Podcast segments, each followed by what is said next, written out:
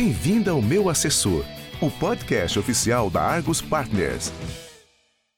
Fala pessoal, tudo bem? A gente está aqui hoje com o pessoal da Giant Steps. Eu sou o Wagner Nunes, sócio fundador da Argos. Pedro, pô, obrigado em nome, enfim, nosso, meu, da Argos, do time. Uh, enfim, obrigado pela presença. Se você quiser comentar um pouco, começar falando pô, de você, da Giant, e aí depois, quando o Flávio chegar, a gente começa o papo definitivamente. Fechado, então. Bom, obrigado. Primeira coisa, obrigado pelo convite, é, obrigado pela parceria que já é antiga é, da, da, Argos com a, com a Giant Steps. É, que, que responsabilidade, hein? Primeira live, eu tô aqui, agora a expectativa tá alta. Mas vamos lá, então. Só, só para o pessoal, para quem não me conhece, eu sou o Pedro Simonetti, eu sou, eu sou sócio da Giant, responsável por, por toda a parte de relacionamento com o investidor. Esse que está entrando agora, nesse exato momento, é o Flávio Terno, é um dos nossos sócios fundadores. Flávio, você está ouvindo a gente já? Estou ouvindo, desculpa, desculpa o atraso aí. Fala, Wagner. Tudo bem? Bacana. Então, em primeiro lugar, de novo, obrigado, obrigado Wagner e o pessoal da Argos pelo convite, parceiros nossos aí de, de longa data. É, bons parceiros, parceiros que fazem as perguntas difíceis, é, que para a gente acho que é, é, é, o mais importante. É, bom, eu sou um dos quatro sócios fundadores da, da Giant, a gente é, fundou a gestora há quase uma década atrás, e aí muito da, da nossa filosofia que a gente vai conversar um pouco hoje é, foi em tentar trazer o que existe de mais moderno em termos de gestão de recursos fora do Brasil. A gente se inspirou muito no modelo das, das gestoras que têm tem tido um excelente sucesso lá fora, é, muito baseado em tecnologia e estatística. Então, uh, espero que a gente possa explorar um pouco mais desse assunto aí, e acho que é por aí. Boa, é. legal. Vamos lá. Uh, vocês, enfim, como você mesmo disse, a Giant nasceu uh, há alguns anos com um modelo um pouco diferente de gestão de recursos que a gente vê em multimercados por aqui. Né? A gente sempre esteve acostumado a ver multimercados, uh, aquelas mesmas classes de ativos, enfim, multimercado macro virou meio que um nome para tudo. e a gente muitas vezes vai ver a carteira de fundos multimercado macro, nomes super complexos e teoricamente portfólios super complexos, e no fim do dia estava todo mundo correlacionado ali e aplicado em juros. Estava dado em DI, né, que é o Kit Brasil. É, como é que vocês, enfim, é, vieram, criaram os fundos de vocês com uma, teoricamente, uma forma de gerir diferente? E aí você puder explicar que forma de gerir diferente é essa, é, tanto no processo de tomada de decisão quanto de análise de dados, e quais mercados vocês atuam? Fechado, vamos lá. É, como, como você falou, a gente é famoso aqui no Brasil nós somos a, uma gestora quantitativa, esse é o nome que é atribuído para a gente, que é um nome que confunde um pouco, porque quantitativo é só usar a tecnologia para fazer gestão. No final do dia é isso. Então, para explicar um pouco como a gente enxerga, acho que para responder suas perguntas, a melhor forma de fazer isso é tentar explicar como a gente enxerga o mercado. Né? É, na verdade, o que a gente faz é só reflexo do como a gente enxerga o mercado. E, e um paralelo bom para fazer essa explicação é, é, comparar o mercado financeiro, o trabalho de um gestor de fundos, com o trabalho de extrair ouro físico da natureza. Né? A corrida do ouro começou 500 anos atrás aqui no Brasil, quando os, os portugueses e os espanhóis vieram para cá. E aí eles mandavam as pessoas que estavam aqui, os índios, com peneiras e pás, procurar ouro na natureza. E é bem verdade que naquela época você conseguia pegar uma peneira e num riacho, filtrar as pedras, os pedregulhos que estavam vindo, e o pessoal encontrava de fato pepitas de ouro no meio das pedras. É, você via o ouro a olho nu. Passados 500 anos, hoje, se você pegar uma, uma peneira, falar que você vai num riacho e você vai achar ouro, as pessoas vão olhar para sua cara e vão falar que você está ficando completamente louco. Porque depois de tanto tempo de exploração assim, o ouro ele já não está mais visível a olho nu. Né? Se você quiser explorar, você não vai conseguir usar uma peneira para explorar mais. É, a verdade é que. E aí você pode até falar, cara, pô, hoje talvez seja até mais difícil de encontrar ouro na natureza. É discutível, porque se você pegar a produção de ouro de hoje e comparar com o auge da corrida do ouro, quando as pessoas encontravam as pepitas a olho nu, você vai ver que a gente produz mais ou menos 50 vezes mais. A diferença está em como fazer isso. Hoje, se você quiser extrair ouro, você vai ter que usar muita tecnologia. Você vai ter que pegar, usar um maquinário gigantesco, vai usar um processo químico para dissociar as partículas de ouro de outros materiais, juntar tudo e aquilo vira uma pepita. Então, é um processo que envolve muito mais tecnologia. Fazendo paralelo para o mercado financeiro, o trabalho de um gestor, de um, de um fundo multimercado, é basicamente encontrar essas pepitas de ouro no mercado. Eu preciso encontrar essas oportunidades e entregar retorno para os nossos investidores. O nosso único objetivo é entregar retorno, é achar essas pepitas.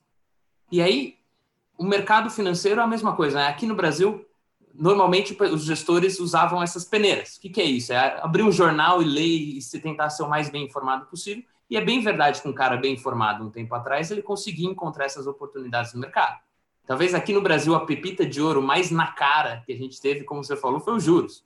O cara pegava a NTNB, botava na carteira e estava feito para o resto do ano. Hoje já não é mais tão fácil, né? por duas grandes razões.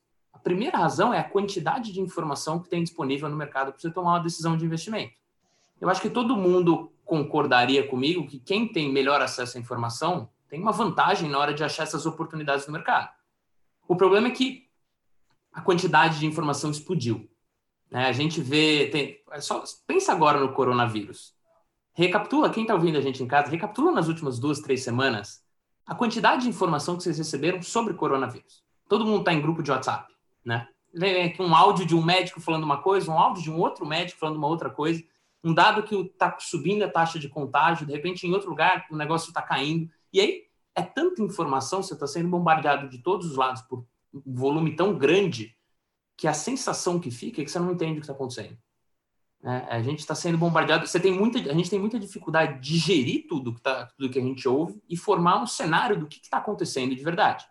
Isso não é uma coisa só do coronavírus. Isso é uma coisa que está acontecendo em todos os âmbitos do, da atuação humana. É, tem um estudo muito legal que a IBM fez, que eles tentaram estimar a quantidade de informação já produzida pela humanidade. E aí, a principal conclusão desse estudo foi que, de toda a informação já produzida, 90% é dos últimos 12 meses. Isso porque a gente vem crescendo a produção de informação, a gente vem fazendo vezes 10 a cada ano que passa. E esse processo vai continuar daqui para frente. E aí, num cenário desse, um gestor, por mais brilhante que ele seja, ele não consegue digerir tanta informação assim de cabeça. Você precisa de um suporte tecnológico, que é exatamente o que a gente faz. Isso é o quantitativo. Usar a tecnologia para me ajudar nesse, nesse, nesse novo mundo que a gente está vivendo. E aí tem, tem uma outra mudança, que essa costuma passar embaixo do radar das, das pessoas, mas ela está bem na cara de todo mundo. A velocidade com que as coisas estão acontecendo. Se você vê, pensa essa crise que a gente passou agora, e compara isso com 2008. Cara, 2008 não faz tanto tempo assim. Em 2008, desde que começou a crise até a gente chegar no fundo do poço, até chegar no nível mais baixo de preços, esse trajeto demorou alguma coisa como quase dois meses. Várias semanas até a gente chegar no fundo do poço da crise. Dessa vez aconteceu em quatro dias.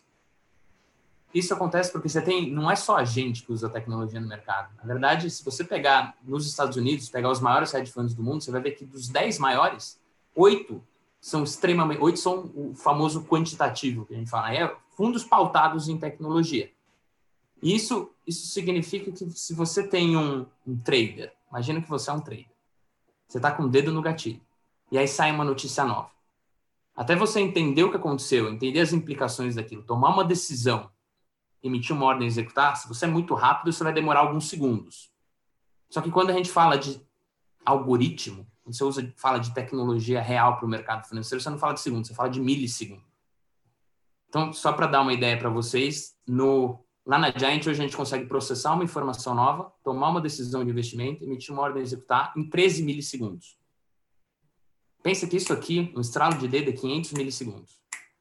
Dá para ter noção da velocidade com que as coisas estão acontecendo. Né? Então, essas duas grandes mudanças foram foi o que motivou a gente a ter uma abordagem diferente do mercado. Se a gente tentar fazer a mesma coisa, todo mundo, que é um gestor que está tentando ler o máximo possível, vai ficar cada vez, já está difícil, vai ficar cada vez mais difícil de encontrar essas oportunidades no mercado. E aí a gente optou pelo uso do poder computacional para fazer isso. Quer complementar aí, Flávio? Não, Pedro, achei que foi, cara, excelente. Porque até me deixou, o, o Wagner até me deixou mudo aqui, tão bom. Mas, mas é isso aí. É isso aí. É Boa. Uh, achei interessante alguns pontos que vocês tocaram, que, que o Pedro tocou nessa explanação dele. Né? Uh, vocês disseram que entre receber uma informação, tomar uma decisão e executá-la são 15 milissegundos. Só que essa decisão não é tomada por vocês especificamente, sim pelos algoritmos, algoritmos que vocês já tinham criado lá atrás, certo? Boa. É, na verdade, isso é até um ponto interessante, né? Porque o pessoal, quando você fala de fundo, fundo que usa tecnologia, fundo quantitativo, a imagem que as pessoas têm na cabeça é um robô. né? É, é o Terminator que usa inteligência artificial para escolher as, os, os, os, ativos no, no, mercado, ganhar dinheiro, eventualmente ele vai dominar o mundo. Isso é uma coisa que a gente brinca lá dentro, isso é uma visão um pouco até distorcida do, do que está acontecendo. A gente brinca lá dentro que a gente talvez seja mais parecido com o Homem de Ferro. Você é, tem um nerd, você tem o Tony Stark ali, que usa armadura, usa tecnologia para ter algum tipo de vantagem, mas é a pessoa que está controlando. Talvez eles não sejam tão galãs quanto o Tony Stark. A gente, a gente gostaria, mas ainda assim são as pessoas que criam. Porque, no final, um algoritmo ele é só um conjunto de Cs, se você parar para pensar. Se acontecer, você faz isso. Se acontecer, você faz isso. Se acontecer, você faz isso. O valor não está na execução. O valor está no se acontecer o quê. Você faz o quê. E isso quem cria são os gestores. Na verdade, esse é o trabalho dos gestores lá dentro. É criar essa sequência de Cs, criar essas estratégias que vão ser implementadas nos fundos. Faz sentido? Faz sentido. E quando você cria essa sequência de Cs, uh, você sempre toma hipóteses que já aconteceram no passado, teoricamente. Então, se você pega uma, base de dados de, sei lá, 50, 100, 200 anos, uh, você tem esses dados uh, eh, para te embasar em alguma decisão que você vai tomar. Então, assim, se isso acontecer, de acordo com o que aconteceu no passado, eu vou tomar essa decisão. E quando acontece algo que não estava na base de dados ainda? Enfim, que que todas essas informações que vocês acumularam ao longo do tempo, de banco de dados que compraram, números que analisaram, é, muitas vezes o futuro traz informações novas que não aconteceram no passado. É, e como que, de novo, os modelos que vocês criam para tomada de decisões, eles lidam com informações novas que não encontram padrões no passado? Boa. É, na verdade, isso é até é uma pergunta legal. Vou, vou usar, vou responder sua pergunta falando uma pergunta que eu recebi muito agora foi é, o Zaratustra. Aliás, os dois fundos passaram bem por essa crise que a gente está passando. A gente não sabe se acabou ainda, mas até agora negócio, eles estão indo, eles estão indo bem. O Zaratustra ainda está ganhando bastante dinheiro. E aí tem muita gente que perguntou para a gente se a gente antecipou. Vocês sabiam? Vocês anteciparam o coronavírus? E aí eu vou falar para vocês, é, é, eu adoraria falar que a gente antecipou. Não, eu sabia que ia ter um coronavírus, ia ser uma pandemia, mas de jeito nenhum. Isso é uma coisa que tem, você nunca teve na, na, história mais recente, né, você não teve uma, uma, uma, coisa dessa magnitude, uma pandemia dessa magnitude que causasse lockdown ao, ao redor do mundo inteiro. É, mas, e aí, eu, o ponto disso tudo é o seguinte: a gente nunca teve uma pandemia, mas a gente não, quando a gente olha o histórico, a gente não tenta entender exatamente o que causou para mim não interessa muito se é uma pandemia ou se é uma guerra ou se é uma lei que saiu e vai, vai, vai causar um impacto forte no mercado. A gente enxerga isso como um choque. O mercado teve um choque. O que acontece quando, o que, o que os investidores, como eles reagem quando você tem um choque? E aí a gente usa, a gente usa, a gente usa o histórico de outros choques para entender como os investidores reagem a um choque e não exatamente o, o evento que causou aquilo. Faz sentido? Sentido. A gente tem uma frase que a gente gosta muito lá dentro que é a história ela não se repete, mas ela rima. Então, não adianta eu achar também que vai acontecer exatamente aconteceu, esse ano vai ser exatamente a última crise que a gente teve, não, não é assim que funciona. Mas você tem bons indicativos em outras crises que aconteceram ao redor do mundo de como as pessoas, porque no final o mercado financeiro é feito de pessoas. Mesmo que sejam algoritmos, as pessoas fizeram os algoritmos. Então, as pessoas estão por trás do negócio como as pessoas reagem a determinada situação. Não interessa muito qual é a situação, mas sim qual é o impacto que ela tem e eu, eu consigo clusterizar esse acontecimento dentro de, por exemplo, nesse caso seria um choque, ou você tem momentos de euforia e por aí vai. Faz sentido? É, só, posso só complementar? É. É, é, engraçado porque a gente normalmente quando a gente fala de fundo que usa tecnologia, né, eu não gosto muito de fundo quant, então é, o fundo que usa tecnologia que a gente a gente fica com essa impressão de que pô, mas os caras estão usando o passado para prever o futuro, mas é, embora até seja como o Pedro falou, né, ela, ela, não é igual, mas ela rima, mas não parece fazer muito sentido porque foi igual a tua pergunta, né? Ele não vai ser exatamente igual, mas lembra que qualquer gestor sempre usa o passado para prever o futuro. Então, assim, a experiência de um gestor, o que, que significa? Que ele está pegando o que ele viveu no passado e tentando transportar para o futuro. Então, a única diferença é que a gente está pegando a experiência que a gente teve no passado, colocando no papel, testando em, em um histórico que eu quiser. A gente, inclusive, sintetiza cenários que não existiram. Aliás, foi até bizarro, porque em novembro a gente criou uma estratégia nova, né, Pedrão? A gente simulou ela com foi com uma guerra, né? A gente simulou, a gente tinha simulado o que que acontecer se tivesse uma guerra, sei lá, China e, e Estados Unidos e o mercado cair 40%. E aí não teve a guerra, mas teve a pandemia, o mercado caiu uns 40%. Né? Então, a gente sintetiza sintetiza cenários, embora que nem o Pedro falou, o que o, o que está acontecendo é menos importante, sim, qual é o movimento de preços, o movimento de preços que seja decorrente disso. Mas vamos sempre lembrar que qualquer tipo de gestão sempre vai ter que olhar para o passado e de alguma forma tentar prever o futuro. Isso não é isso não é exclusivo de quem usa a tecnologia. É, até eu acho que para ficar mais claro, eu vou dar até um exemplo real. Vou pegar o nosso trabalho no final, ele é, é muito parecido com de um gestor tradicional, um gestor macro. No final tá todo mundo tentando achar as pepitas de ouro. Então imagina que um gestor macro, ele ele criou uma hipótese econômica, ele fala, bom, um cenário de juro baixo, inflação controlada e moeda controlada é um cenário bom para a bolsa. Parece que faz sentido. Aí o que, que ele faz? Ele vai sentar na frente do computador e toda vez que o padrão começar a acontecer, ele vai entrar comprando bolsa. A gente pode criar exatamente a mesma estratégia. Só que em vez de sentar na frente do computador e executar, a gente vai escrever ela no papel. Eu testo os últimos 50 anos para ver se esse padrão realmente se repete e se tem indícios que ele vai continuar a se repetir daqui para frente.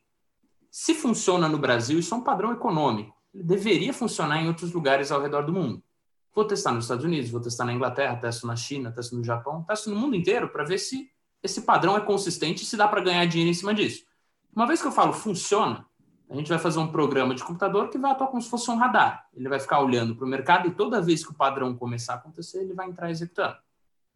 Então, esse processo tem, tem uma analogia que a gente gosta a gente gosta muito de usar. Eu ia falar para você é, falar ela, Pedro. É, boa. Uh, é, é, o seguinte, né? imagina que você o trabalho do gestor ele tem aquela receita. O, o, na verdade, quem criou essa, essa analogia é o Flávio, que é viciado em, em café. Adora, ele fez curso não, de barista e tal. Né? Quem não é viciado em café? não, mais do que ele, vocês não são. Ele é, fez curso de barista, bom, enfim, viciado. E aí, a analogia é a seguinte: um gestor, ele, eles têm aqueles 50 anos de experiência fazendo o café perfeito. Ele sabe exatamente a pressão. Ele, ele abriu uma cafeteria em Veneza, que tem toda aquela experiência do café perfeito. Ele tem a, a, a pressão certa de tirar, a temperatura certa da água e faz um café maravilhoso. Esse é um gestor tradicional. Ele tem a receita na cabeça, ele tem o como fazer, ele sente e faz. Como é o nosso modelo? O nosso modelo é mais parecido com o Starbucks. Eu estou preocupado em criar um processo que tire um café bom. Eu estou preocupado em achar um grão que seja bom e que eu consiga replicar isso só, não só na, na, no, em um lugar, mas sim ao redor do mundo inteiro. É, eu quero ter uma cafeteria em cada esquina. Qual é o melhor café? Isso não vem muito bem ao caso. Provavelmente é o de Veneza. Mas qual ganha mais dinheiro? Entendeu? A nossa ideia no final é tentar explorar essas, essa, essa nossa estratégia e ser o mais escalável possível. E para isso eu preciso ter esse pessoal escrevendo a receita e pensando em novas receitas e como melhorar aquela receita. Não posso ter o cara só fazendo, executando. Faz sentido? Faz sentido. É, Pedrão, é. posso. Desculpa, fala. Não, fala, claro.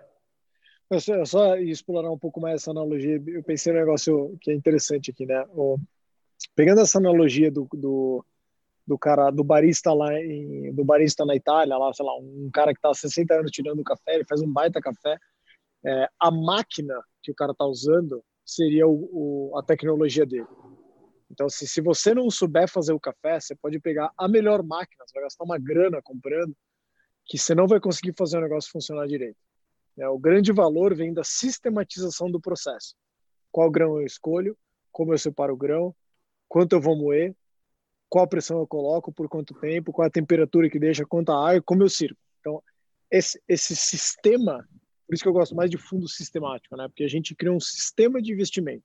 Agora, se eu estou usando um moedor é, barista, ou se eu estou usando um moedor da ECV, ou qual é a marca do moedor, isso não significa. Ele tem algum impacto, mas ele tem um impacto menor no produto final. entendeu? Então, assim, o que a gente tentou fazer lá é vamos criar o melhor sistema possível, vamos contratar os melhores baristas que eu achar. Talvez eu não ache o Ayrton Senna barista, assim, o melhor barista talvez eu não encontre, mas eu encontro bons baristas com um sistema bom e boas máquinas. Então, a gente está apostando, é o, que, é o que o Pedro falou, a gente está apostando em criar um sistema que seja escalável e que eu consiga ir na China, no Japão, nos Estados Unidos, no Brasil e tomar o mesmo café com a mesma qualidade. E aí, da perspectiva do cotista, você tem que pensar, você preferia ser sócio da máquina de café no, no interior de Veneza, que vai conseguir fazer um café por minuto, ou sócio da Starbucks? Essa é a nossa ideia, né? E, aliás, de novo, isso não foi um negócio que a gente inventou, as maiores gestoras do mundo, elas seguem esse modelo mais Starbucks, porque tende a ser um negócio que tem que é mais é, consistente para dar resultado no longo prazo, né? Legal.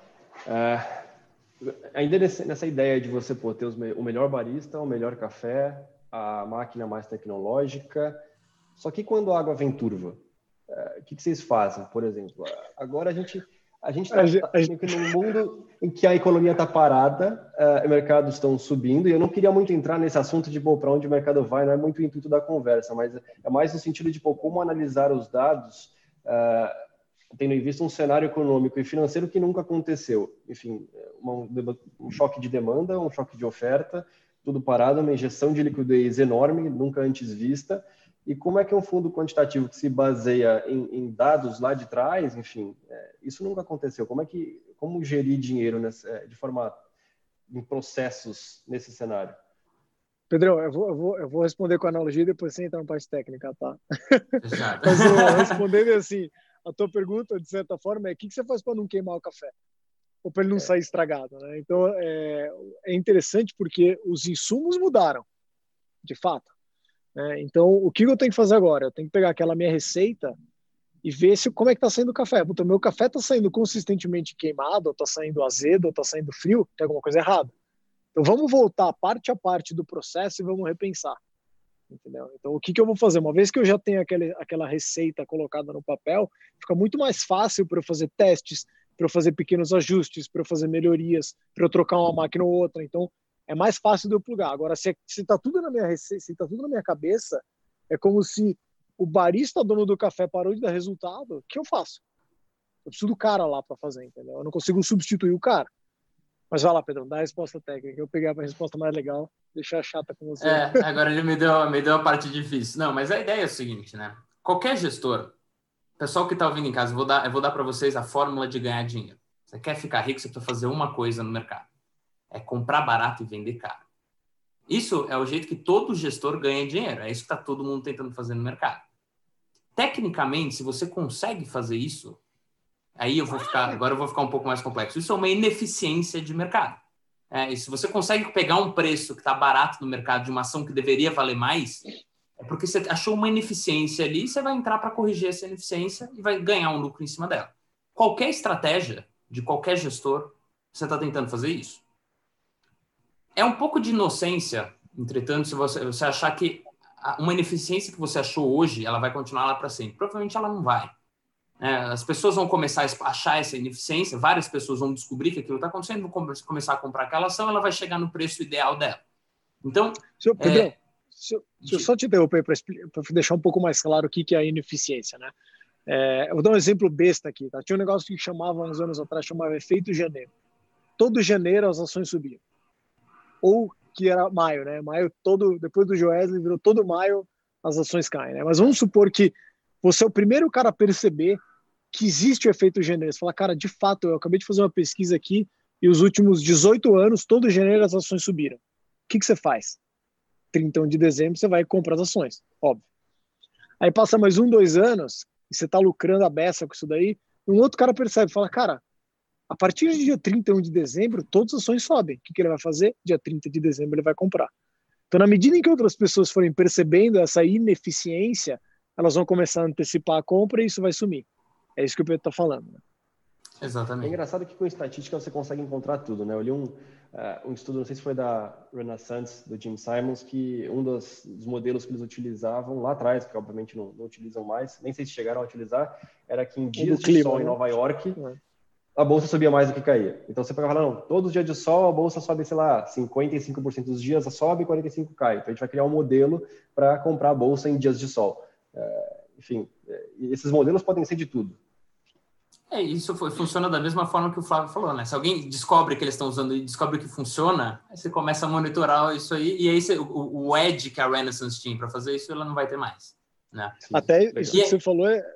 Desculpa, Pedrão, é só, o, que o que o Wagner falou é sensacional, né? Porque se você pensa o Blackjack, a gente usou muito o exemplo do Blackjack, né, para falar o que a gente faz. Porque a, a vantagem que a casa tem contra o jogador no Blackjack é tipo 1%, né, Pedro? Eu nem sei de cabeça quanto que é. É super baixa, é, né? Muito pouco. Para um contador de carta. Ah, você diz.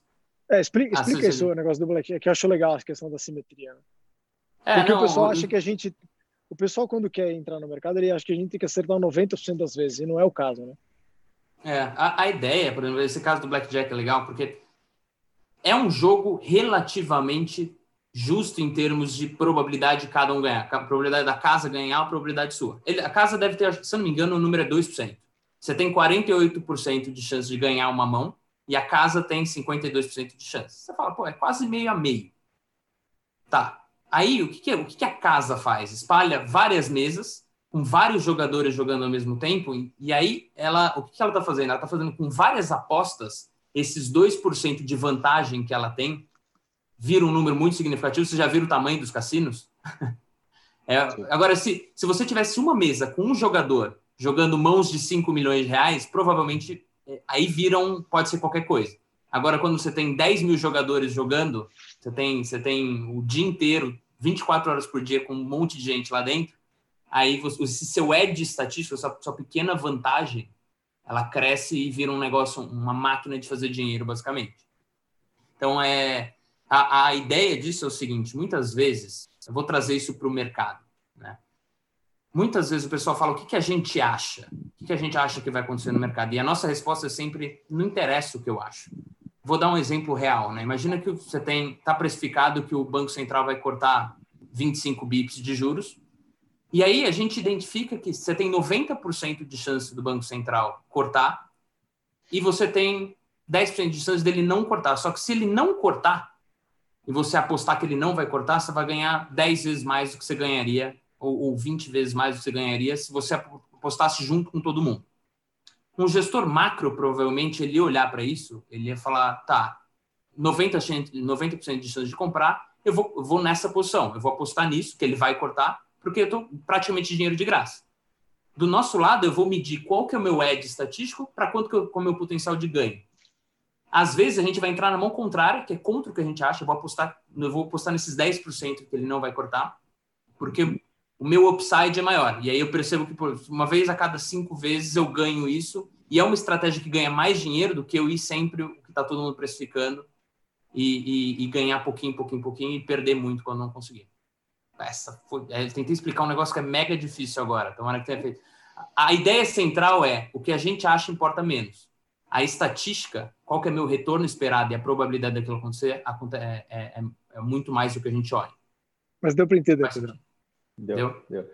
É, o pessoal está me passando aqui um monte de perguntas aqui que está chegando no, no, YouTube, então vou tentar colocar elas junto com as minhas, fazer um mix e a gente vai tentando deixar todo mundo satisfeito. Pode ser? Fechado. Vamos lá. Uh, enfim, a gente não tem um número muito grande de fundos quantitativos no Brasil. Né? A gente tem, sei lá, mais conhecidos ali, três, quatro, cinco no máximo. Uh, qual que, você, que, que vocês acham que é a diferença principal de vocês para os outros, para os pares aqui no Brasil, tanto em processo de decisão, uh, tanto de dados que analisam, todo mundo analisa os mesmos dados ou não? Um tem uma base de dados maior, outro menor. Uh, em como que vocês alocam recursos humanos para analisar esses dados, enfim, tomar, fazer enfim, o processo de decisão e como que vocês se descorrelacionam de fundos não só quantitativos, mas os normais, né, dos multimercados macro, desses fundos multimercados mais tradicionais que a gente conhece. Por que, que os fundos de vocês são mais descorrelacionados? Pode até passar um pouco mais técnico sobre isso. Deixa eu responder essa, Pedrão. É, vamos lá. É, como chama o cara que perguntou? Eu queria fazer uma pergunta para o cara que perguntou, né? O que, que é um fundo Me mandaram aqui no, no WhatsApp e está no, tá no YouTube. Ah, mas, beleza. Vai ser. Ele sabe o pessoal é. normalmente pergunta isso, né? O que, que é o. A pergunta, o problema é assim: não existe fundo quant. isso é uma coisa que precisa ficar clara, né? O quantitativo ele é uma ferramenta, é a tecnologia que a gente usa para fazer gestão. Então, por exemplo, você pode ter um gestor tradicional que usa uma HP12C. Essa é a tecnologia que ele está usando. Ele é quant? Provavelmente não, né? Tá, e se ele trocar HP12C pelo Excel? Ele vira quant? Acho que não. E se ele trocar o Excel pelo MATLAB? Então, já não sei mais. E se além do MATLAB ele começa a fazer teste? Você não tem um momento onde você vira uma chave e fala, pô, virei um fundo quant. Então, assim, o que, que a gente é? A gente é um fundo multimercado, no qual a gente usa muita tecnologia para suportar a nossa tomada de decisão. Então, assim, no limite, você não tem fundo quant e não quant. Você tem fundos multimercados que usam pouca tecnologia e fundos multimercados que usam muita tecnologia. Assim, a gente, a, a gente para o Brasil está no espectro da muita tecnologia. Tá? Depois eu até complemento um pouco mais sobre o que tem lá fora.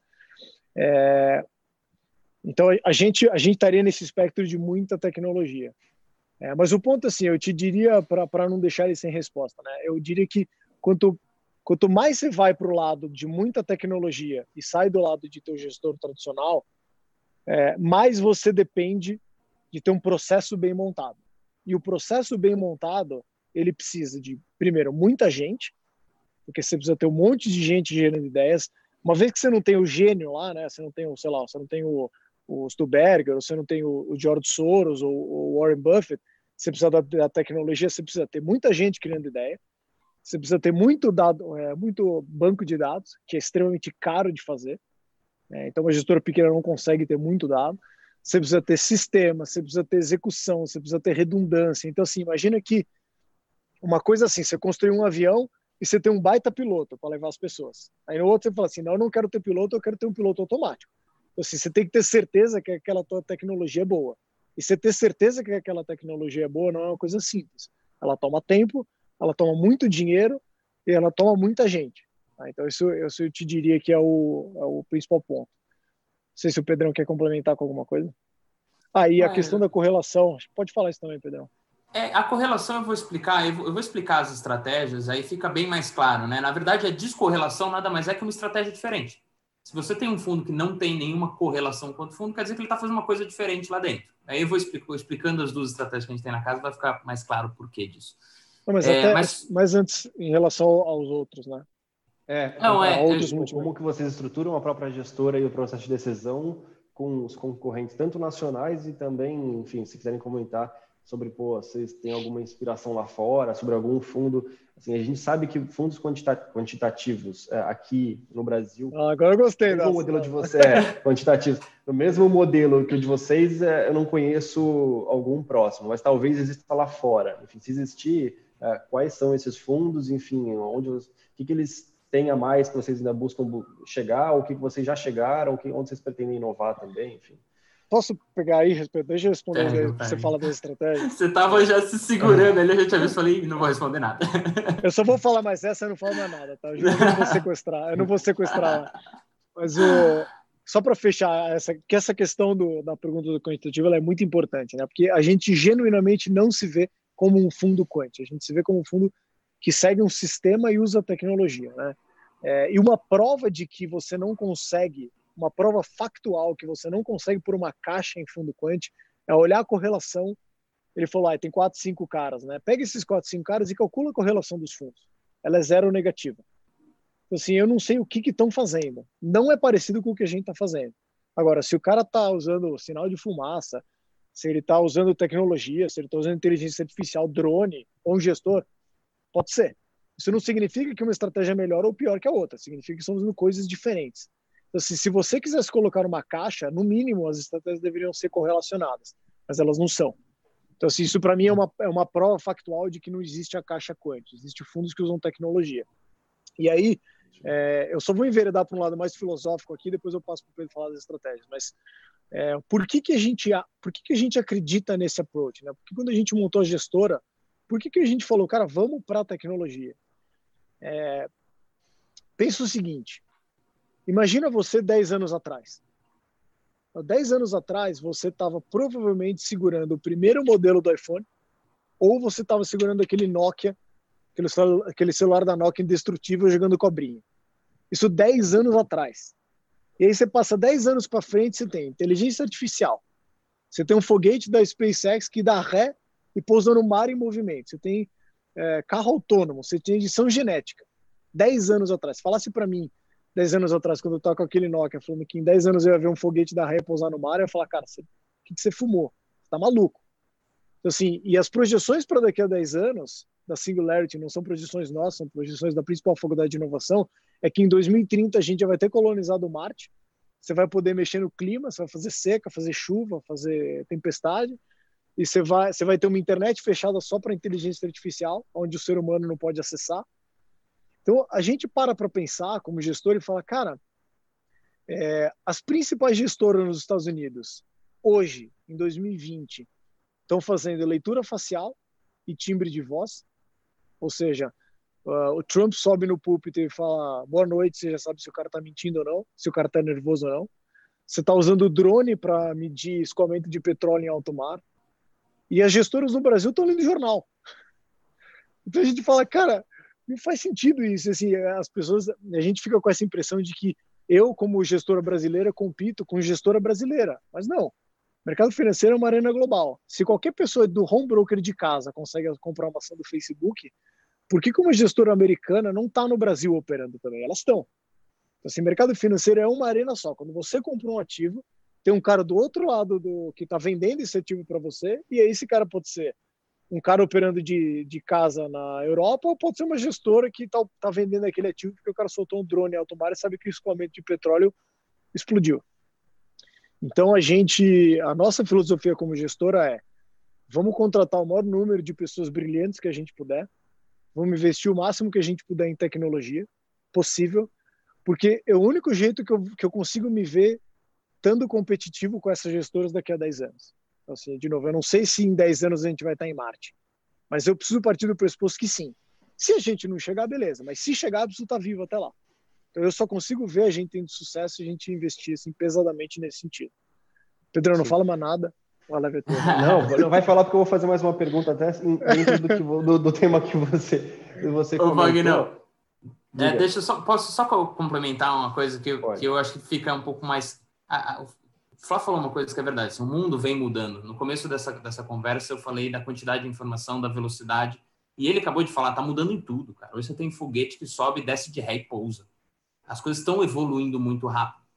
E aí, essa palavra quantitativo, na, minha cabeça, ela é só um, uma adaptação do mercado. O mercado financeiro, ele usava pouquíssima tecnologia até pouco tempo atrás. E agora você está você tá entrando num mundo que é a gestão está pautada em tecnologia. E aí criou-se essa caixinha dos fundos quantitativos. Só que o quant, no final, é a ferramenta, não é a estratégia. A estratégia sai da cabeça dos gestores. Então, essa caixinha é a mesma coisa que você criar uma caixinha de fundos que usam Excel. Você não está dividindo nada ali dentro, de verdade. E a gente. Eu invisto no. 10% do meu portfólio é um fundo que usa Excel e 10% é um fundo que usa Apple. Exato. E aí, o, um, um, ponto que eu acho que é interessante, eu estava vendo um vídeo sobre hedge funds. Para quem tá, quem tá, quem, quem não sabe, o pessoal, é, hedge funds é o fundo multimercado lá nos Estados Unidos. E aí, eles estavam fazendo uma definição, e na definição da palavra hedge funds, da expressão hedge funds, eles usaram a palavra algoritmos. Na definição.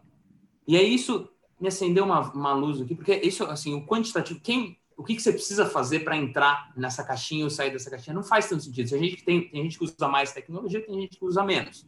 E é muito semelhante, talvez, há alguns anos atrás, o pessoal falando de celular. Quando você fala de celular, você não fala, eu tenho mais. Ninguém fala mais isso, eu tenho um smartphone. Você fala, eu tenho um celular. Agora, quando começou, quando o smartphone começou, as pessoas falavam, eu tenho um celular. Não, não, eu não tenho um celular, eu tenho um smartphone. E agora não existe mais isso. Todo mundo, eu já assumo que você tem um smartphone quando você fala que você tem um celular. E eu acho que isso vai acontecer nos fundos também. Ah, você tem um fundo quant. O que é fundo quant? Fundo. Ah, usa tecnologia. Todos usam tecnologia. Faz sentido? É, é, essa, é, é, uma, é uma, uma, fase de transição. O pessoal fala. Muito legal isso. É, o pessoal pergunta para a gente: você acha que os fundos multimercado vão dominar o mundo e vão virar os maiores uma, aqui no Brasil, vão dominar o mercado brasileiro? Eu acho que as pessoas vão parar de usar a palavra fundo quantitativo. Porque não faz sentido. Todo mundo vai começar a usar tecnologia em maior ou menor grau, mas vai usar.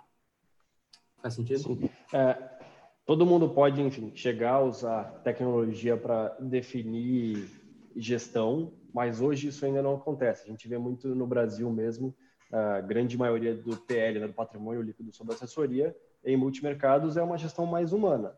Tem o cara lá que entende de moedas, o cara operou moedas nos últimos 10 anos, o cara entende de dólar contra euro e etc. Tem o cara dos juros, as caixinhas são divididas e cada um toma a sua decisão ali. É, como é que vocês, e vocês competem com esses caras no mercado, né, para ganhar ou perder dinheiro ali, enfim, esperando ganhar. É, como é que os algoritmos, enfim, o fundo de vocês, é, e isso até voltando num tema que, que o Flávio tocou, falou, pô, aqui o pessoal analisa dados dentro do jornal. É, e quando o jornal também traz notícia que não é verdadeira, isso move o mercado. Por exemplo, a gente viu hoje mesmo, enfim, não sei se a notícia era verdadeira ou não, não se provou ainda, mas moveu o mercado e o mercado depois voltou. Como é que os fundos, os fundos de vocês, uh, pensando e analisando dados de forma diferente do pessoal normal, que leu a notícia, se assustou, falou, vou vender bolsa, vou comprar dólar, como é que vocês ficam ali nessa... Enfim, pô, o pessoal leu o jornal, pensou uma coisa, executou, e como é que o fundo de vocês fica? Ele, o fundo não lê jornal, não lê notícia, não, não sabe que, sei lá, ele não lê que o Moro é um cara muito bom e se ele sair o mercado vai cair. Como é que o, o Zaratustra, por exemplo, se comporta perante a isso? Beleza. Vou... olha para mim, Pedrão. Senão eu vou, é. vou sequestrar de novo. Vai lá. É que você, pulou na frente de várias das últimas perguntas. Eu já fiquei, já fiquei esperando. Brincadeira, Paulo. É... Cara, eu acho que a melhor forma de explicar isso é explicar as nossas estratégias. E aí vai ficar até mais claro. Eu falo o que, que cada uma, como cada uma reage num momento como esse. É, a gente enxerga dois regimes de mercado. Um dos regimes é quando os investidores estão racionais quando eles estão olhando fundamentos, quando eles estão olhando se o preço faz sentido para um ativo, operando usando a lógica. Você tem um outro regime que é quando a lógica vai para o espaço. O cara é dominado pela emoção. Agora é um bom momento para falar disso, né? Todo mundo, acho que no, nos últimos dias, todo mundo ouviu falar que a bolsa estava barata, né? Aí, aí você olha, e se você olhar os valuations, você vai ver que está tudo mega descontado, é verdade. Aí você fala, tá bom, vou comprar a bolsa. Você compra a bolsa e no dia seguinte ela cai mais 20%. Por que, que isso acontece? Porque nesse momento as pessoas pararam de ler fundamento. O mercado foi dominado por um pânico generalizado. E aí as pessoas vendem porque está caindo ou compram porque está subindo. Isso funciona também para cima. É, as pessoas começam a entrar num estado de euforia, o preço começa a subir e as pessoas param de olhar valuation e compram só porque o preço está subindo. Isso vai inflando cada vez mais os preços. É, então, você tem esses dois tipos de regimes possíveis. O Zaratustra e o Darius que seguem a mesma estratégia, só muda o nível de risco deles, eles foram desenhados para ganhar dinheiro nesses momentos de irracionalidade de mercado, esses momentos de emoção. Então, o jeito fácil de entender o fundo é pensar num grande radar. Ele está olhando ativos no mundo inteiro, bolsa, juros, câmbio e commodities, e ele está buscando indícios de que determinado mercado vai ser dominado por algum tipo de emoção, seja pânico ou euforia. Quando isso acontece, o preço tende a rasgar para algum lado. E aí ele é rápido para montar uma posição, surfa esse movimento e depois ele sai. Essa é a principal característica do usuário do Darius. Até se vocês olharem o gráfico do fundo, vocês vão ver que ele parece uma escada. Ele anda de lado durante um tempo, depois ele parece sobe um degrau. Aí ele anda de lado de novo, sobe mais um degrau. Isso acontece porque a maior parte do tempo os investidores estão racionais, não irracionais. Então, a maior parte do tempo ele está tentando achar alguma coisa, não acha, vai andando de lado até quando ele acha. E aí ele mais do que compensa todo o período que ele andou de lado. Então, é, é, se vocês forem ver o, o histórico do fundo, ele está 8 anos a 260 do CDI, o pior ano do fundo é 150 do CDI. Então, às vezes, ele é chato. Tem um cliente nosso que ele falou que ele é um dos fundos mais chatos da indústria. O ano tem 252 dias úteis, 245 dias ele está puto, porque não vai para lugar nenhum, mas 7 dias no ano ele fica feliz que está no fundo. Então, essa é a ideia do usuário do Darius. O Sigma, que é a nossa outra estratégia, foi feito para ganhar dinheiro no regime oposto, que é o regime de racionalidade parece um pouco excêntrico falar, né? O fundo ganha dinheiro na racionalidade, mas é um fundo que opera fundamento. A grande ideia dele é usar poder computacional para processar uma quantidade de, de, de, informação que um ser humano de cabeça jamais conseguiria. Então, para explicar isso, se coloque em um lugar de um gestor tradicional, um gestor macro. Você pode operar bolsa, juros, câmbio, commodities no mundo inteiro. Quantos ativos, sendo realistas com vocês mesmos, vocês conseguiriam acompanhar de perto? Você precisa virar um especialista naquele ativo. Você precisa acompanhar ele todos os dias. Talvez 10, 20, o cara é muito inteligente, tem uma equipe embaixo, 50. É, o fundo, o, o, Sigma, ele usa o nosso poder computacional para processar mais ou menos alguma coisa como 5 mil ativos ao redor do mundo inteiro. Então, é, basicamente o que ele olha, ele olha, ele está olhando, é bolsa, juros, câmbio, commodities do mundo inteiro. Então, ele olha indicadores econômicos de vários países, atribui um peso para cada indicador, ranqueia e vê quais mercados têm a melhor perspectiva de retorno para os próximos meses, segundo os nossos parâmetros. Depois ele vai definir quais ativos de fato eu vou ter. Se eu definir que eu tenho 15% de bolsa brasileira, quais ações? Pego a lista de todas as ações, olho os indicadores econômicos de cada uma delas, atribuo um peso para cada um, ranqueio e vejo qual tem a melhor perspectiva de retorno. Ele vai usar essa mesma receita de bolo para todos os mercados ao redor do mundo inteiro. Então, essa, essa é a ideia. Uma, uma, uma brincadeira, como a gente enxerga essa, essa estratégia, é, um gestor tradicional é, é um, uma pessoa pescando com uma varinha de bambu num, num barquinho, está tentando pescar as oportunidades do mercado. A nossa abordagem é mais parecida com pegar uma banana de dinamite, jogar no lago, deixa o negócio explodir, vou pegando os peixes e começa a boiar. É um pouco mais bruta, um pouco mais massiva em termos de quantidade de informação, mas no final eu estou olhando os fundamentos. E aí, só para fechar a ideia, a nossa ideia como gestor é bem simples. Ou a gente está em um regime ou a gente está em outro. Então, o que a gente queria fazer é oferecer um portfólio que, independente do que estivesse acontecendo, em tese, você sempre vai ter um dos fundos indo muito bem. E sempre quando a gente fala para os clientes aplicarem, a gente sempre indica uma alocação conjunta. Porque, tecnicamente, se você tem dinheiro nos dois fundos, você vai ganhar dinheiro nas, em todas as, as possibilidades de mercado que, que existem, em todos os regimes que, que a gente enxerga. Faz sentido? Sim, sim. Uh, enfim, você comentou sobre pô, principalmente o Sigma, né? O Sigma ele toma decisões baseadas em fundamentos e isso pode ser em qualquer lugar do mundo, certo? Uhum. É isso aí. Em qualquer mercado. Uh, lá fora a gente vê muito fundos quantitativos, uh, enfim, uh, que operam somente numa classe ativa. Então existe muito fundo quantitativos no mercado de ações. Então, fundos quant de bolsa. É, vocês pensam, enfim, é, em ter uma estratégia voltada para a bolsa quant aqui? Já chegaram a pensar ou devem pensar no futuro?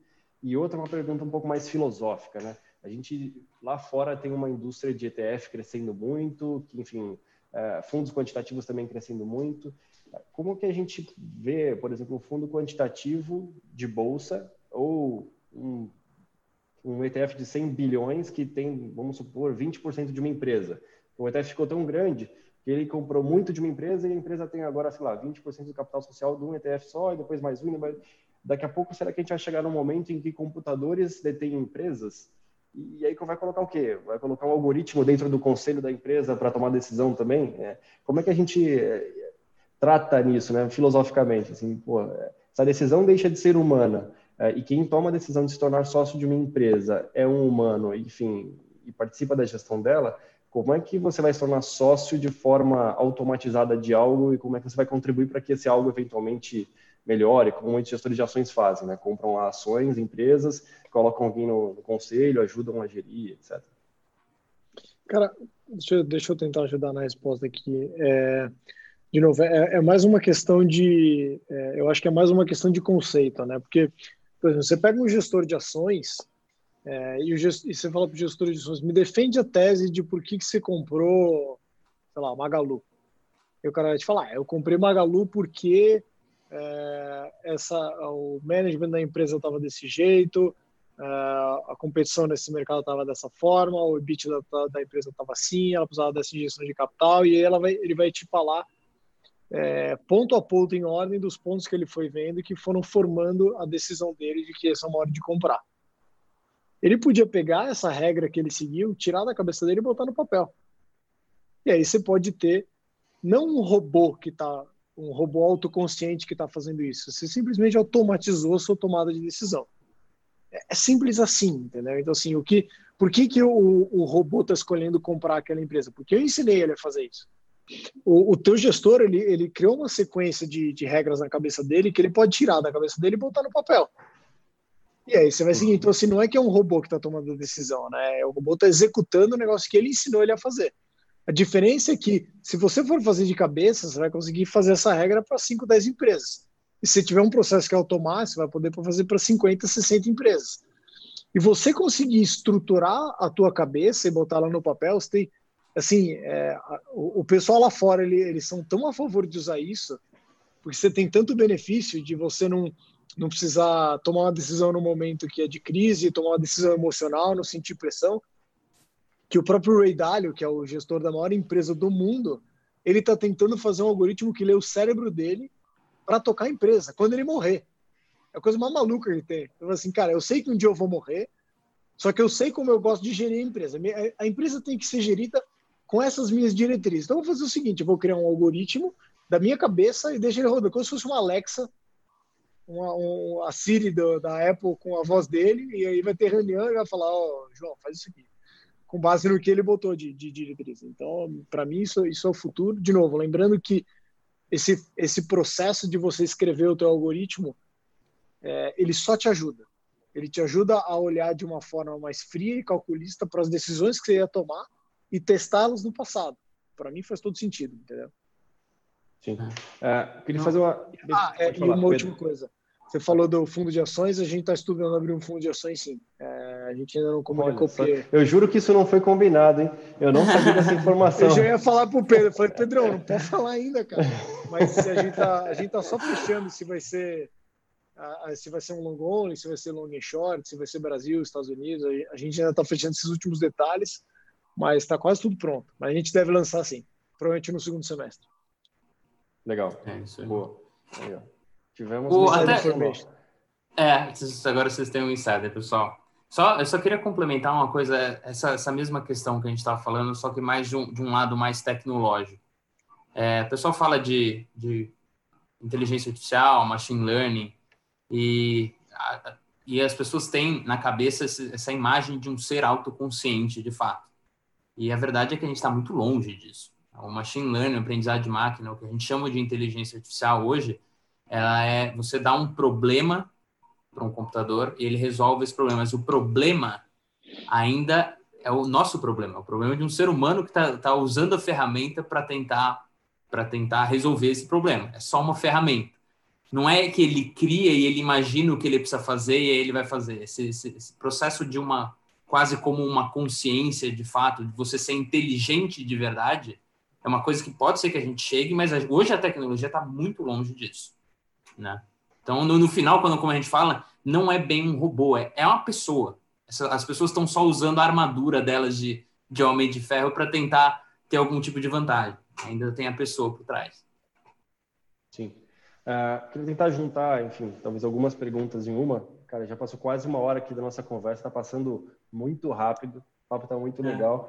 Enfim, para a gente também não ficar aqui até 8 e meia segurar o pessoal. Uh, eu nem, eu nem posso, na... não.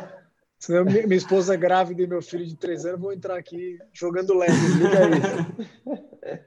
Boa. Uh, queria que vocês falassem um pouco mais, talvez de forma um pouco mais técnica, sobre até a gestão do Zaratustra e acho que da gestora como um todo. Uh, vocês puderem dar um, um passo a passo. Ó, a gente olha dados dessas fontes, a gente compra banco de dados, lá, lá dentro tem esse time aqui que analisa esses dados, tem aquele time que gera as, as teses e o outro time que programa e o colocam lá para executar enfim, dar talvez um, um roadshow de como funciona por dentro da gestão do, do Zaratustra. Uh, e algumas perguntas adicionais, assim, basicamente isso, acho que isso vale mais para o Zaratustra, mesmo que não é um fundo tão fundamentalista assim, então, pelo que eu entendo, é um fundo mais de curto prazo, de trading, certo? Ele tem, ele tem posições, tem uma parte das posições que são, que tentam pegar distorções ao longo do dia, então, posições que às vezes elas até fecham as, as, as, posições ao longo do dia. E ele tem alguns modelos que são um pouco mais longos, podem carregar posições por dia, tá. semanas e até meses. Tá? Ele tem Na um verdade, pouco dos dois. É, até, a gente já chegou a ter posição semestral até. Uhum. Legal. mas, é, mas conceitualmente, sim. É, conceitualmente é faz todo sentido o que você falou, exato. Legal. Complementando, a gente, enfim, a primeira parte da pergunta é como que faz esse processo de gestão uh, para como que vocês, enfim, têm os níveis de risco ali do fundo, principalmente do Zaratustra, se é o mesmo do multimercado tradicional, stress test, VAR, ah, se o fundo cai mais do que X% em X dias úteis, as posições são zeradas ou diminuídas, o risco é diminuído do fundo, como é que vocês tratam isso no fundo? Ah, e uma parte final da pergunta é, é, como que vocês, que um fundo quantitativo lida com o passivo, né? Isso, a entrada de dinheiro e saída de dinheiro de clientes no fundo, quanto isso atrapalha ou não é, as estratégias ao longo do tempo. Beleza. É, nosso, nosso processo, é, como eu falei, ele é parecido até com o de um gestor, uma gestora tradicional, talvez ele tenha passos a mais. É, então, a nossa equipe, o que a gente fez, a gente tem cada, cada equipe, a gente tem algumas células e cada célula tem um trabalho específico dentro do, do, processo de criação de, de, ideias, de modelos que vão ser implementados. Eu tenho uma equipe que o único foco deles é o pessoal que faz tratamento e aquisição de bases de dados. É uma, são data scientists, que o trabalho deles é, é higienizar, adquirir e higienizar as bases de dados que vão ser usadas pelos gestores para ajudar na criação das estratégias. Você tem o trabalho do gestor, que é criar hipóteses, ele vai criar ideias de potenciais estratégias que a gente pode usar para ganhar dinheiro no mercado. O interessante é assim, no final, um gestor de um fundo como o nosso, eles são pesquisadores. Você entra no escritório num dia normal, agora não, que está todo mundo em casa, mas num dia normal você vai ver que vai ter um lendo um paper, o outro está tá lendo um livro, o outro está vendo uma aula no YouTube. O trabalho deles é um trabalho de criação. Eles estão criando novas ideias para ver se elas funcionam para ganhar dinheiro no mercado. Aí você tem um outro, uma outra etapa, que é a etapa de teste. Uma vez que eles criam uma ideia, eles precisam ver se aquilo funciona. É aquilo que eu falei de testar não só no Brasil, mas em vários lugares do mundo nos últimos 50 anos, para ver se esse padrão se repete. Uma vez que eles testaram, vai para a etapa final, que é a implementação. Aí são os programadores. Né? O pessoal, muita gente acha que a gente é um bando de programador que fica fazendo os programinhas. E a verdade é que o programador ele entra no final só trabalho dele é transformar a equação matemática que o gestor encontrou, porque no final é isso, é uma equação que explica o mercado, em um programa de computador. E aí tem até um ponto interessante no, no meio dessa estrutura, porque o gestor que cria, ele nunca é o mesmo do gestor que testa. Eu nunca vi um pai falando que o próprio filho é feio. Então, o gestor que cria uma ideia, ele vai, ele está sendo remunerado para colocar um modelo que funcione dentro do fundo. Ele vai dar esse modelo na mão de duas ou três pessoas, outros gestores, e o trabalho desses caras, eles vão ser remunerados para derrubar o modelo do cara. Então só vai entrar para dentro do fundo se três caras muito crânios não conseguirem achar nenhum tipo de problema nessa ideia que o, que o gestor teve. É isso, aí ele vai passar para a parte de implementação. Então, essa é a nossa estrutura hoje lá dentro. Você tem, você tem pessoal que faz base, você tem os programadores que vão fazer a implementação, e você tem os gestores que tem esses dois trabalhos segregados. E aí sempre é isso, né? Uma vez que o gestor criou um modelo, ele vai dar na mão de outros dois ou três para testar. E assim, e assim por diante. Tá? É, então, essa, é, esse é o processo. E esse é o processo, você, você fez a pergunta do Zaratustra, mas ele serve para o Sigma também. Né? Esse é um processo que rege. A verdade é assim, as nossas, as nossas estratégias, elas são muito diferentes. Então, uma vez que o gestor tem uma ideia de alguma coisa para fazer para ganhar dinheiro, normalmente é bem claro em que, em que fundo aquilo se encaixa melhor. E aí sai dessa, dessa linha de montagem que a gente tem, saem os modelos que vão sendo alocados no, dentro de cada estratégia, dependendo de como ele é de verdade. Fez sentido? Sim. A segunda parte da pergunta ali sobre, enfim, níveis de risco, stress tests, VAR, e a terceira ali sobre o passivo. Boa. É, a gente normal, a gente usa os mesmos limites do, do, dos outros fundos da indústria, usa VAR, usa stress test. A verdade, a verdade, né? É, quando você fala de controle de risco num fundo que é pautado em tecnologia, onde a, a execução da estratégia está automatizada, como eu falei para vocês, o, o, o algoritmo é só um conjunto de Cs. Se acontecer, você faz isso. Se acontecer, você faz isso esse, esse trabalho, esse exercício de pegar uma ideia que está na cabeça de um gestor, colocar no papel e automatizar, isso obriga a gente a pensar em todos os Cs. Antes, antes desse modelo entrar em produção, ele, a gente todos os Cs, tudo que ele vai fazer em qualquer situação de mercado já tem que estar tá pensado. A gente não tem a possibilidade de montar uma posição e falar, deixa eu ver o que o mercado vai fazer, dependendo do que acontecer, eu penso o que eu vou fazer. Não existe. Então, qualquer posição que o fundo monta, ele já tem um stop embutido, ele já tem aonde ele vai inverter a mão, é, já, ele já está tudo pré-definido e ele vai seguir só essa árvore de decisão. Então a gente usa métricas parecidas com o resto da indústria. A diferença é que a gente é a nossa tá lá, a nossa tá, a nossa nosso controle de risco está no próprio código. Não tem muito que, ah, eu não vou estopar. Aconteceu alguma coisa? Não, eu acho que vai, não tem. A gente segue. E no final do dia, talvez isso seja uma outra grande vantagem do nosso trabalho, né? A gente gosta de enxergar o é, é quase como se a gente estivesse num avião, voltando para analogia. A gente está abusando das analogias, né? A gente está num avião e no momento de crise, pô, você perdeu uma turbina. É o que a gente está acontecendo agora na economia. A gente perdeu as duas turbinas na, na economia com esse negócio do coronavírus. Quando você tem um, um piloto que está lá no, no, avião, ele tem um protocolo do que ele tem que seguir. Né? Ele já sabe, ele estudou para isso, ele tem um protocolo exatamente. Se acontecer isso, o que, que ele faz? A gente, num cenário como esse, a gente tem o nosso protocolo. O que, que a gente faz? A gente segue o protocolo. Tem muita gente perguntando para a gente se a gente mexeu no fundo agora no momento de crise. De jeito nenhum. Você está tendo uma situação de emergência, você vai lá, tira o piloto, dá um tapa nele, tira de lá, fala, eu vou tentar segurar. Não, segue o protocolo. A gente vai seguir. E aí, o que a gente pode fazer é, depois que a gente passou, o gestor pode chegar e falar, cara, acho que tem algumas melhorias que a gente pode fazer no nosso protocolo. E aí ele vai adequando, vai, a gente vai melhorando a nossa sequência de Cs para ela se adequar cada vez melhor à, à, à, situação de mercado e a gente, ter, a gente vai evoluindo as nossas estratégias conforme o tempo passa. Faz é, sentido? Só, só, só, porque acho que talvez não ficou um pouquinho claro na explicação, mas não é que durante a crise a gente não fez nada, a gente fez um monte de coisa. É, exato. Mas a gente seguiu o protocolo que estava desenhado antes de cair as duas turbinas. O que o Pedro está falando é é, não adianta com o avião caindo sem duas turbinas, na hora você querer reinventar o protocolo. Aí a chance de você fazer besteira é gigante. Essa é a tomada de decisão com o calor da emoção. Por isso que para a gente, como eu, isso está em piloto automático, as, as, turbinas caíram, eu já tenho um protocolo lá e vou seguir o protocolo que, eu, que eu já foi testado, né? Sei lá, em 70% das vezes, você cai as duas turbinas e você seguir esse protocolo, você tem uma chance de se salvar. Então segue ele. Porque eu, na hora, tentar inventar um negócio lá, a chance de fazer besteira é gigante. É... Eu tô, tô, pensando aqui, a gente tem um fundo que explora isso, né? As pessoas que tomam decisões em momentos de emoção. A gente não pode cair nessa mesma, nessa mesma falácia, né? Exato, exato. Uh, queria comentar três últimos pontos aqui antes da gente encerrar. Uh, acho que o primeiro, a gente pode ser um pouco mais rápido sobre cada um deles.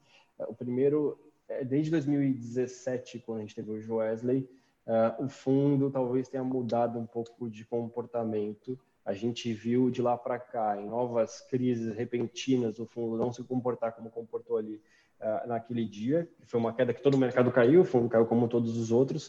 Uh, mas desde de lá para cá, uh, fundos multimercados macro em períodos de grande estresse, eles acabam, enfim, caindo porque talvez estejam muito correlacionados em posições mais pró-Brasil, e aí a bolsa cai, juros sobe, e aí todo mundo cai ali naquele um, dois, três meses normalmente. De lá para cá, quando isso aconteceu, e a gente teve greve dos caminhoneiros, a gente teve agora é, a quarta-feira lá, que depois do carnaval do coronavírus e logo depois da segunda-feira após a crise do petróleo, a gente não viu grandes baques no Zaratustra, principalmente, que são o fundo mais é, de gestão ativa né, de vocês. O que, que tecnicamente mudou de lá para cá? E aí, logo depois, eu faço as duas últimas perguntas para a gente encerrar. Posso responder essa, Pedrão? Só porque ah. acho que é, eu, eu diria o seguinte, né? O, o Joesley foi um acidente onde a gente tinha um protocolo se caísse os dois motores, os dois dos duas turbinas do avião, mas na verdade o que aconteceu foi que bateu um pássaro. É um negócio que a gente não, nunca tinha estudado e previsto. Então, quando acontece uma coisa que, que você não está prevista, o fundo vai sofrer, é natural. Está no fundo de risco, é esperado que ele sofra. O interessante é que ele aprende. Então, depois que a gente sofreu o impacto daquela, daquele passarinho, a gente atualizou o protocolo. Cara, se bater um pássaro, faz isso. E o que aconteceu um ano depois? Bateu um pássaro, que foi a greve dos caminhoneiros, que o mercado se comportou de uma forma muito similar ao Joesley. E dessa vez a gente tinha aprendido a lição e a gente conseguiu navegar muito bem. Inclusive, foi acho que talvez um dos melhores meses da história do fundo depois. Então, eu diria que o fundo que é, que é baseado num sistema, ele tende a melhorar com o tempo. Então, quanto mais tempo passa e mais vezes você revisita a tua receita e melhora ela, melhor sai o café na ponta. Então, é, tecnicamente falando, para a gente não tomar muito tempo, o que mudou no fundo? A gente colocou é, estratégias de hedge, que não existiam no fundo até lá, e até o Joesley o fundo era 100% Brasil, e hoje ele é 50% Brasil, e ele deve cair para 10% Brasil em até 12 meses. A gente está expandindo muito a operação lá fora. Era um negócio que a gente não conseguia fazer em 2017, porque a gente tinha pouco dinheiro. É, a verdade é essa, operar lá fora é super caro. Você conseguir ter o colocation, a infraestrutura, a segurança que você precisa, o Prime Broker, o ISDA, é um troço super caro. É, então, até tinha uma outra pergunta que você tinha feito do, do passivo. É, esse tipo de gestão, quanto maior você fica e quanto mais você reinveste no processo, melhor é o resultado do fundo. Tá? Então, acho que acho que eu consegui responder tudo aí. Respondi de uma forma rápida, porque senão porque Boa. o Joesley... Não, legal. Não, tá ótimo. Uh, enfim, agora para finalizar, eu queria que vocês contassem uma história, uh, talvez ali de, de, uma história boa e uma história ruim, em casos reais, obviamente. Assim, cara, alguns dias ou semana que deu tudo certo e qual foi a posição que deu certo e por que deu certo. E uma história ruim de, cara, deu muito errado, cara, ferrou, uh, enfim, contei uma história boa e uma ruim. E aí uma última pergunta aqui que mandaram, até meio que nada a ver com o nosso papo, tem um, acho que um cientista de dados aqui no, no YouTube que mandou uma pergunta, fala, cara, o que um cientista de dados precisa saber para entrar numa gestora como a Giant? Enfim. E aí vocês comentarem. É meio louco, talvez? Né? para que, que você quer entrar na Giant? tá, beleza. Essa eu vou deixar o Flá responder. Deixa eu falar das histórias. Eu vou, eu vou contar, então, exatamente o que aconteceu. Joesley, como eu falei para você, o fundo... Essa talvez seja a nossa história mais triste, nossa semana mais triste da, da, do fundo.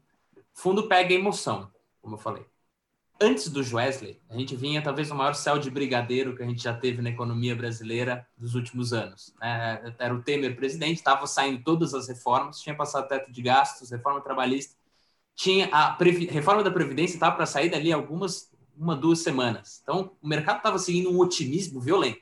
E a gente estava mega otimista, a gente estava surfando essa movimentação de euforia no mercado. Uma posição, uma posição grande, uma posição relativamente grande, porque a gente é um fundo com uma volta.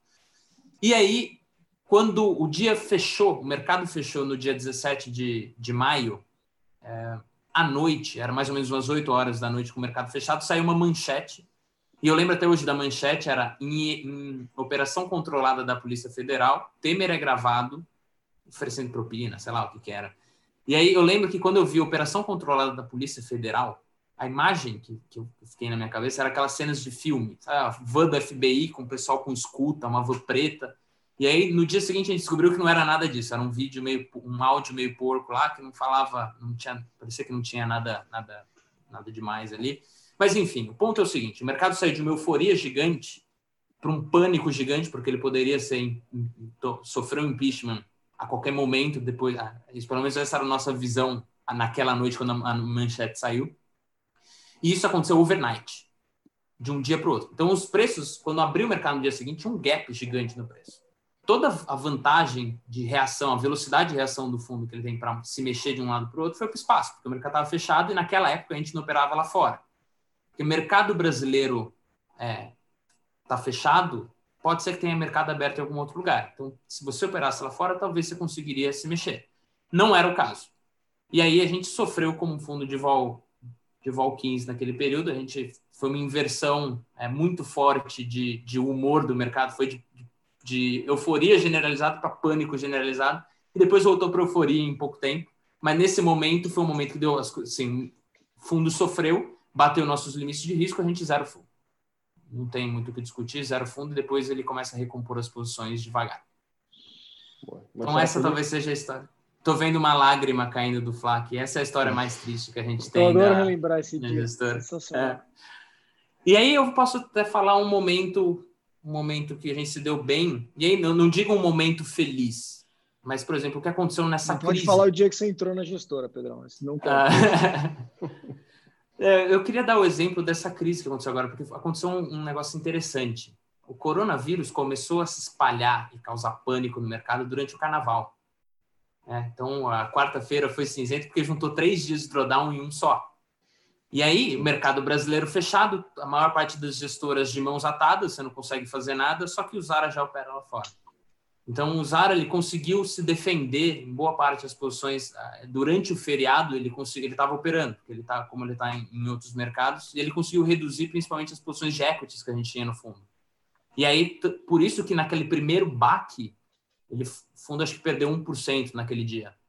É, era para perder bem mais, é que ele conseguiu reagir e diminuir as posições. Então, isso é uma coisa que talvez, se não tivesse tido o Joesley, talvez a gente não tivesse acelerado tanto esse processo de criar infraestrutura para operar lá fora. E aí eu posso até dizer, provavelmente a gente não teria ido tão bem na crise dos caminhoneiros e não teria se segurado bem e ganhar dinheiro nessa crise que a gente está passando agora. Sem ofender os deuses, a crise não acabou ainda, a gente não sabe, mas por enquanto a gente está indo bem e isso, isso é muito desses, dessas situações que a gente passou ao longo do tempo.